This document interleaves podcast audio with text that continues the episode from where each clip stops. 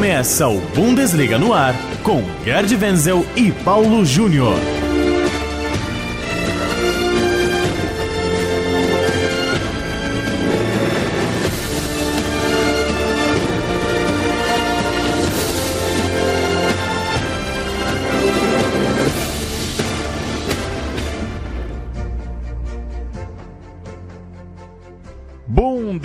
No ar, chegamos à edição de número 22 do nosso podcast que trata de futebol alemão aqui na Central 3. Toda quinta-feira pinga um programa novo para você que assina nosso feed, que acompanha central3.com.br, bundesliga.com.br. Nessa semana, em 8 de março, gravando assim que terminou a rodada da Liga Europa, tivemos dois jogos em solo alemão. O primeiro perdeu, o segundo ganhou. Tudo bem, Gerd Wenzel? Como vai? Olá, Paulo, olá, Rodrigo. É, eu vou bem, né? Quer dizer, mais ou menos numas, né? Porque teve uma derrota, teve uma vitória na Liga Europa, vamos ver do que, que vai dar. Além disso, tem ainda a crise do Hamburgo, sobre a qual vamos falar um pouquinho, e tem seleção alemã, time base pintando por aí, Paulo. O RB Leipzig venceu o Zenit por 2 a 1 jogo nessa tarde, gols de Brumar e Timo Werner. Conseguiu a vitória no jogo de ida, depois tomou um gol do Zenit, o que deixa o confronto ainda mais aberto para a volta na Rússia. Mas é um Leipzig, Wenzel, que vai tendo uma primeira experiência europeia interessante. Tirou o Napoli, encontrou o Zenit, venceu o primeiro jogo. Olha, o Leipzig até poderia ter vencido por um placar mais amplo, né? Quando estava vencendo por 2 a 0, tive a oportunidade de marcar um terceiro gol, acabou sendo desperdiçada e numa falta muito bem cobrada pelo Kitico, né? Isso, italiano. É, italiano, acabou fazendo um gol que pode ser o gol da classificação do Zenit, né? Porque agora o Zenit basta ganhar por 1 a 0 em São Petersburgo, que está classificado. Mas o Leipzig apresentou um bom futebol, se redimiu das suas últimas jornadas no, do próprio campeonato alemão. Timo Werner foi muito bem, fez um golaço e deu assistência para o gol do Brumar. Então, é, pelo menos nesse aspecto, produtividade do Leipzig foi muito bem. Se ele jogar dessa forma em São Petersburgo, sem se intimidar com a torcida russa, de repente pode sair de lá com um bom resultado. Mas, volto a dizer, o Zenit agora basta um golzinho e não sofrer nenhum que está nas, na fase seguinte, que são as quartas de final. Dois belíssimos gols né, do, do Leipzig, o, o esse passe do Timo Werner que, que você comentou, muito bonito, e a jogada do Keita no segundo gol, muito bonita também. Os jogos de volta são na semana que vem, 15 de março, o jogo em São Petersburgo. O Zenit precisa vencer por 1 a 0 para eliminar o time alemão que joga então pelo empate, já que fez 2 a 1 hoje. E no jogo de mais cedo, Wenzel, o Borussia Dortmund decepcionou, perdeu por 2 a 1 para o RB Salzburg. O, o parente, o irmão do RB Leipzig, o outro time da, da mesma empresa, né, da mesma franquia, digamos assim, o Salzburg, líder do campeonato da Áustria, time que vem numa toada muito boa no futebol local, venceu por 2 a 1 o Dortmund, que ainda descontou com o Schürrle para o prejuízo ficar um pouquinho menor. É, então, é, o negócio é o seguinte, o RB Salzburg é o é o PSG da Áustria, né? Porque ele está isolado na liderança do campeonato austríaco, nada de braçada. Eu não dava muita é, até muito, muito valor para a equipe do, do RB Salzburg e eu tive que é, reconhecer que o Salzburg jogou bem melhor do que o Borussia Dortmund, é, conseguiu ter uma marcação muito forte, não deixou o Borussia Dortmund desenvolver o seu jogo, sempre havia pelo menos dois é, um na marcação e uma, uma cobertura. Toda vez que Royce, Götze ou Schürrle eh, estivessem com a bola, estavam com a bola, e um rápido e veloz contra-ataque. E essa é uma das armas que o Borussia Dortmund deixou de ter. No único contra-ataque veloz que o, que o Borussia Dortmund conseguiu armar, através de Pulisic pelo lado direito, acabou marcando um gol é, através de Schürrle. Um gol tudo meio atrapalhado, mas não importa. A bola acabou parando no fundo das redes. Foi uma vitória merecida do, do do Salzburg e agora é, vai de peito estufado para o jogo de volta. Vamos ver o que acontece. Não é que o Borussia Dortmund já está eliminado, precisa ganhar por 2 a 0, né? Ganhando por 2 a 0 ou por 3 a 1, ou seja, por dois gols de diferença, consegue se classificar. Mas pelo que apresentou hoje, o Borussia Dortmund precisa melhorar muito de produção e de finalização e de jogo efetivo para marcar os seus gols. Batshuayi novamente foi uma decepção o jogo de volta também na semana que vem. Semana que vem a gente fala mais de Liga Europa. E na última rodada da Bundesliga, Wenzel, se enfrentaram exatamente Leipzig e Dortmund.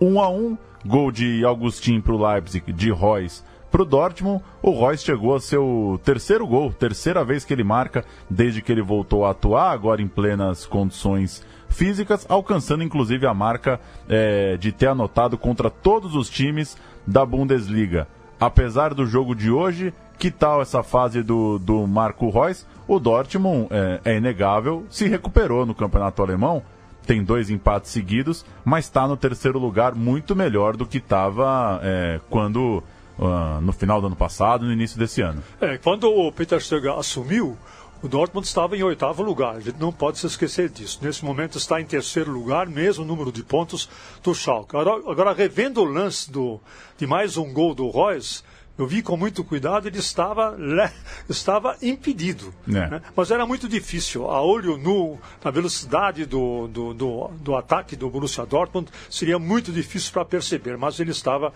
é, impedido apesar de que eu, eu até acredito pela, pela posição do juiz e até do próprio Bandeirinha, ele não poderia ter percebido esse impedimento. Seja como for, se o Royce continuar desse jeito, e especialmente se continuar bem fisicamente, é figura certa na Copa do Mundo.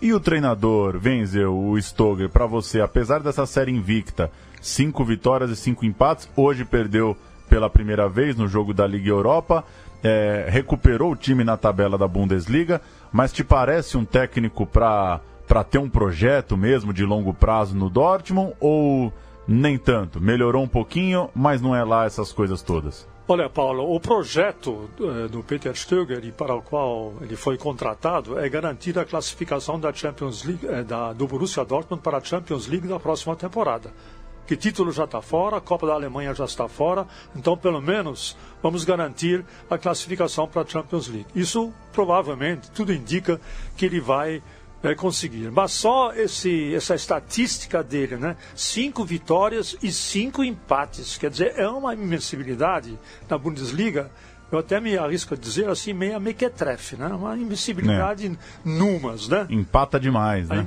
Empata demais. E, e resultados apertados, nenhuma, nenhum resultado assim, tipo, é, altamente convincente, uma goleada. Você não vê.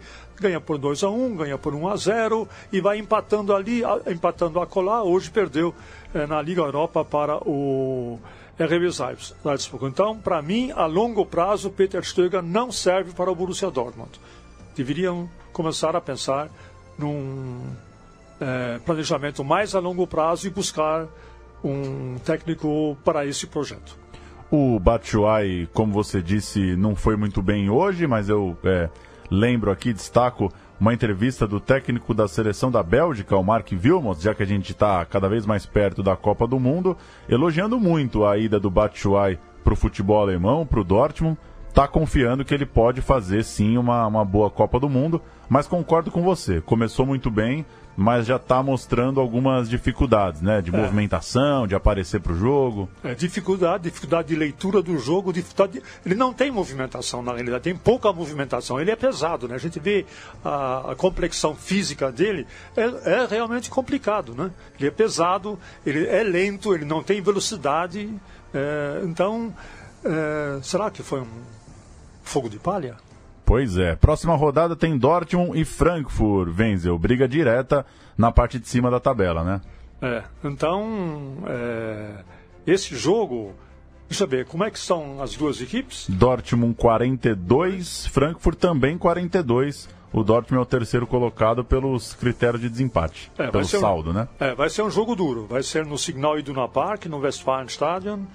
E a gente sabe que o Eintracht Frankfurt é pegador, pega firme, sua defesa não brinca em serviço. e o Borussia Dortmund vai ter dificuldades nessa partida. Mas, mesmo assim, considero os aurinegros favoritos. E o Leipzig visita o Stuttgart. Já tem três jogos sem vencer o Leipzig no campeonato alemão. Está no sexto lugar, distante da, ali da, do segundo, do terceiro posto onde ele estava há algum tempo mas pode ser que chega empolgado com essa vitória na Liga Europa, né? É, e o Stuttgart está bem, tá bem empolgado, é o Stuttgart, né? Ele vai bem obrigado. Vem de quatro vitórias consecutivas e está subindo de produção, né? Então. Uh... Já tem 33 pontos, já tem uma pontuação é, mais próxima desse bolo de cima, né? É, já está em nono lugar, apenas a dois pontos da vaga para a Liga Europa, porque tudo indica, pelo andar da carruagem, que o sétimo lugar no campeonato alemão também é, não dá uma vaga direta, mas dá uma vaga para os playoffs da Liga Europa. Está apenas a dois pontos e já está oito pontos longe da repescagem. A gente está falando de meio de tabela, daqui a pouco a gente volta para falar do Bayern de Munique, mas o Rodrigo Wenzel está aqui com a gente e vai contar a história de um jogador do Mönchengladbach. Certo, Rodrigo? O Hazard, que também está prestes a ir para mais uma Copa do Mundo. Olá, Paulo Júnior. Olá, Gerd Wenzel. Grande abraço para você, ouvinte aqui da Central 3. E quem também pretende ser convocado pelo técnico Mark Wilmots é Torgan Hazard, meio campista do outro Borussia, o Mönchengladbach. Torgan é o irmão mais novo do Eden Hazard, o astro do Chelsea. O belga também defende o Gladbach desde 2014 e faz sua melhor temporada pelo time, com, set, com sete gols e seis assistências. Torgan está louco para disputar uma competição internacional. Além de querer ir para a Copa, ele também espera levar o Gladbach a um torneio europeu na próxima temporada. E esse é interessante a gente ver os dois Hazard, mais o Batshuayi, desde que ele volte a jogar bem, como fez no comecinho ali no Borussia, ali pela seleção belga na Copa do Mundo, Paulo. E só me corrigindo, o, o Hazard não foi a Copa do Mundo de 2014. Eu disse mais uma Copa, ele chegou a estar numa lista de suplentes para 2014. Quem foi, claro, é o irmão mais famoso. Ele espera então ir para sua primeira Copa do Mundo. Agora sim, está de fato na seleção principal da Bélgica. Chegamos no Bayern, Gerd Wenzel, Freiburg 0, Bayern 4. Ao melhor estilo Bayern de Munique, atropelou, poupando jogadores, Lewandowski nem entrou, Martinez nem entrou, mostrou a força do elenco, ganhou e ganhou bem fora de casa, 4 a 0. É, contra um time que normalmente costuma causar muitas dificuldades para o adversário lá em Freiburg, no Schwarzwaldstadion, no estádio da Floresta Negra. E atropelou mesmo, né?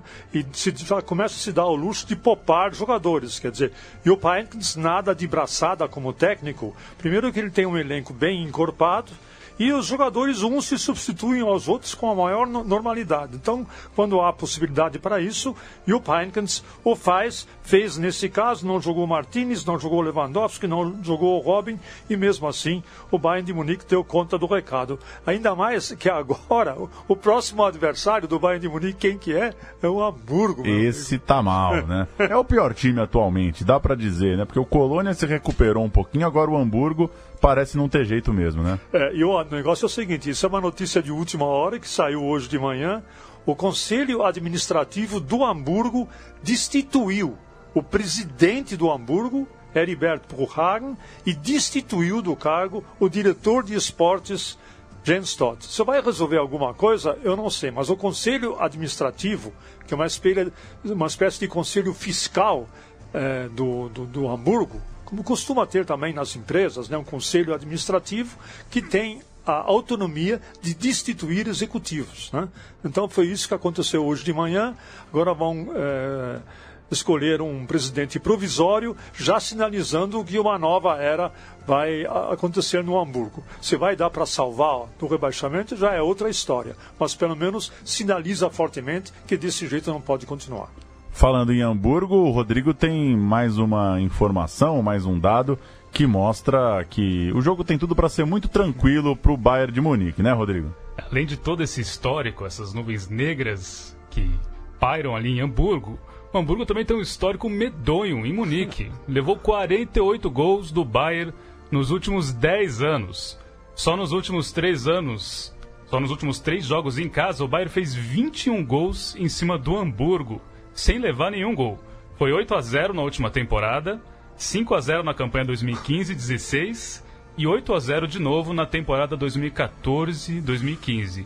Parece que vem mais uma chinelada bávara aí pela frente para o Hamburgo e também tudo indica que o time do Norte, ele gosta de apanhar do Bayern, viu, Paulo?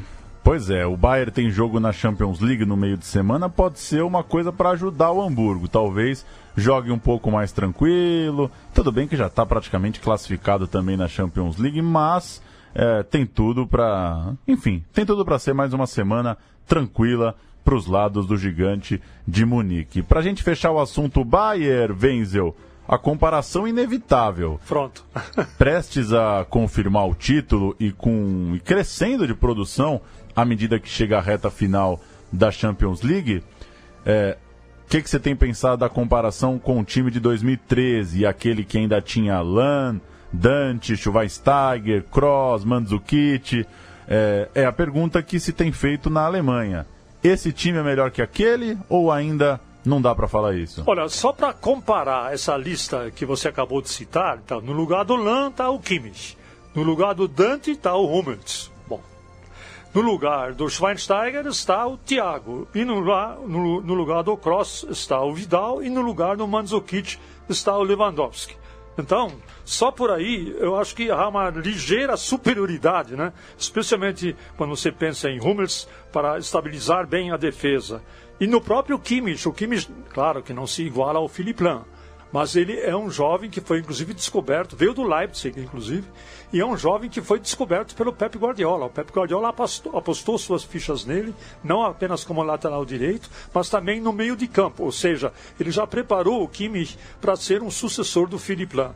E Lewandowski versus Mandzukic, acho que aí não tem... Não, não tem nem comparação. Não tem. Então eu considero o Bayern de Munique hoje superior àquele de 2013.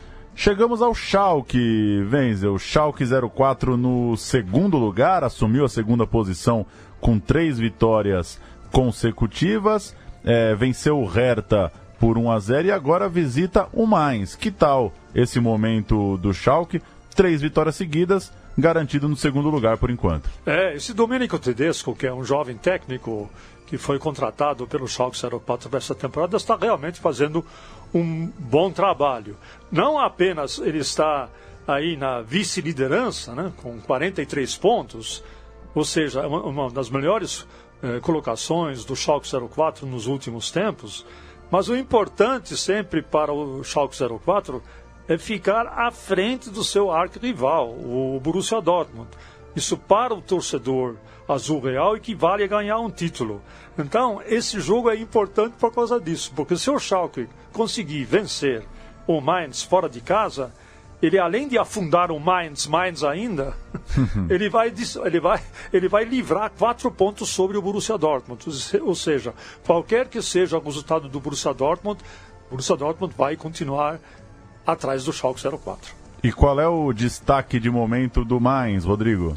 O destaque é o Florian Müller, de 20 anos de idade. Ele que é terceira opção como goleiro do Mainz, atrás do veterano René Adler e Robin Zentner. O jovem arqueiro não sentiu a pressão na estreia e estreou de maneira brilhante. Fechou o gol no empate em 0 a 0 contra o Hamburgo, fora de casa, com direito à defesa de pênalti, garantindo um ponto importante para o Mainz na luta contra o rebaixamento. Vamos ver como é que ele se sai agora diante do Schalke 04, vice-líder do campeonato, jogo que vai ser transmitido pela ESPN Brasil neste sábado. Correto? É, sexta-feira. Sexta-feira. Sexta-feira. Sexta-feira. Jogo que abre a rodada, né? É, exatamente. Vamos para os nossos pitacos finais, começando por Pizarro. Marcou o primeiro gol da derrota do Colônia no final de semana para o Stuttgart e chegou a 20 anos seguidos marcando na Bundesliga. É certo que já não vive seus grandes momentos, mas é um cara que tem uma história de muito respeito lá na Alemanha, né, Venza? Olha, é, e haja respeito, né? Ele é o quinto maior artilheiro da história da Bundesliga. Ele fica atrás de quem? Ele fica atrás do Gerd Müller, 365 gols, Klaus Fischer, que é era um jogador do Schalke, 268, Jupp Heynckes, com 220 gols, é uma medalha de bronze da artilharia, e Manfred Burgsmüller, que era um atacante do Borussia Dortmund, com 213. E logo vem quem? Vem o Cláudio Pizarro. Quer dizer, ele, além de ser o maior é, artilheiro, goleador estrangeiro da Bundesliga, ele já é o quinto maior artilheiro de toda a história da Bundesliga desde 1963. Melhor ano dele foi o de 2001, marcou 25 gols naquele ano é, pela Bundesliga. Fala um pouquinho de seleção alemã, Vens. A semana marcou a contagem de 100 dias para a Copa do Mundo e a Deutsche Welle Brasil resolveu palpitar. Eles listaram lá os 23 convocados por Joaquim Lã. É, time base, por exemplo, para eles: Neuer, Kimmich, Boateng, Hummels e Hector, Kedira e Tony Cross, Ozil, Thomas Miller e Marco Reus, Timo Werner no comando de ataque. Que que, quais são as últimas aí para você? Vens, você concorda com esse time base é, proposto? E, enfim, o que, que você tem imaginado que pode pintar de novidade, que possam ser as dúvidas de Joaquim Lã há pouco menos de 100 dias para a Copa do Mundo? Oh, time base, ó, basicamente, basicamente concordo com esse time base, só com algumas pequenas é, modificações. Eu tenho acompanhado o Gundogan no Manchester City, que está jogando realmente o fino da bola. A concorrência dele é pesada, né? É, então. O duro é a concorrência ah. para ele achar um lugar nesse time, mas concordo com você que está jogando muito bem. É, então, mas ele pode entrar no lugar de quem? Ele pode entrar, eventualmente, havendo uma necessidade, no lugar do Kedira, por exemplo. É. Ou do Tony Cross, não. É né? difícil. Aí né? é muito difícil, mas no lugar do Kedira ele pode entrar, dependendo do posicionamento, aí ele pode entrar. Outra coisa, vai depender muito se o Timo Werner realmente for bem como centroavante, como atacante de ofício. Porque pode haver uma tendência do Jochen Löw, como ele já fez em outras oportunidades na seleção, de colocar o Timo, o Thomas Müller, como falso 9. Isso pode acontecer. No Bayern de Munique, às vezes, quando não joga o Lewandowski, ou em outros tempos com o próprio eh, Guardiola, eh, já acontecia isso. E aí, abriria uma vaga para o Sané pelo lado direito. Eu acho que o Sané é indispensável nessa seleção alemã, pelo que ele está jogando no Manchester, no Manchester City. Então, Sané e Gundogan, duas, eu não diria crias, mas dois jogadores que se desenvolveram muito sob o comando do, do Guardiola, podem ter uma oportunidade aí nesse time base. De resto, acho que é por aí mesmo, viu? Acho que elas são. É por aí. Há muitas opções, né? Muitas opções, a gente segue acompanhando a seleção alemã. Rodrigo, para fechar sua participação, o prêmio de novato do mês de fevereiro. Que tal os candidatos, os destaques desse mês? São três jogadores selecionados para o prêmio, Paulo. O primeiro é o suíço Denis Zakaria, meio-campista do Borussia Mönchengladbach, depois tem Benjamin Pavard, o zagueiro francês do Stuttgart, e por último Konrad Leimer, o versátil austríaco do Leipzig, ele que atuou como lateral direito nas últimas rodadas. Todo mundo pode participar, basta entrar no site rookieaward.com. Eu já entrei lá e deixei meu voto no Benjamin Pavard, zagueiro do Stuttgart. Muito bom. Mais um, mais um novato. Eu vou com você no zagueirão do Stuttgart. Mais um novato, mais três novatos se destacando aí. É... Acho que esse prêmio sempre mostra que tem muita gente boa na Bundesliga, né? E Campeonato às vezes falam que é só o Bayern de Munique, mas não, tem muita gente boa de bola. E, e, e eu acho legal essa, esse concurso, né? Porque chama a atenção para jovens talentos, né? É, às vezes há muitos holofotes, muita mídia em cima dos medalhões, e a Kicker e a Bundesliga eles fazem isso, né? Eles escolhem, vão pensando jogadores jovens que estão despontando aí no futebol europeu.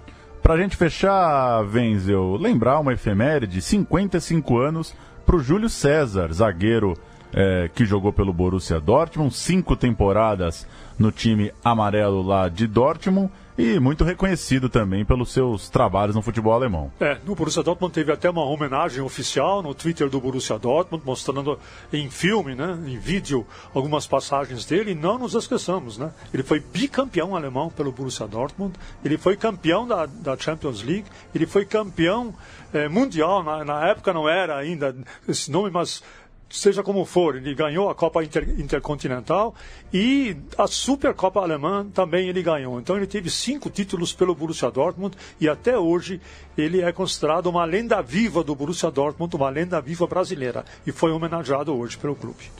Parabéns então para o Júlio César e um abraço para você que nos acompanhou em mais uma edição do Bundesliga no ar. Toda quinta-feira a gente grava um novo boletim sobre o que está rolando no futebol lá na Alemanha. Valeu, Rodrigo. Valeu, Paulo. Até a próxima. Valeu, Gerd Vendes. Até semana que vem. Forte abraço e tchau, tchau!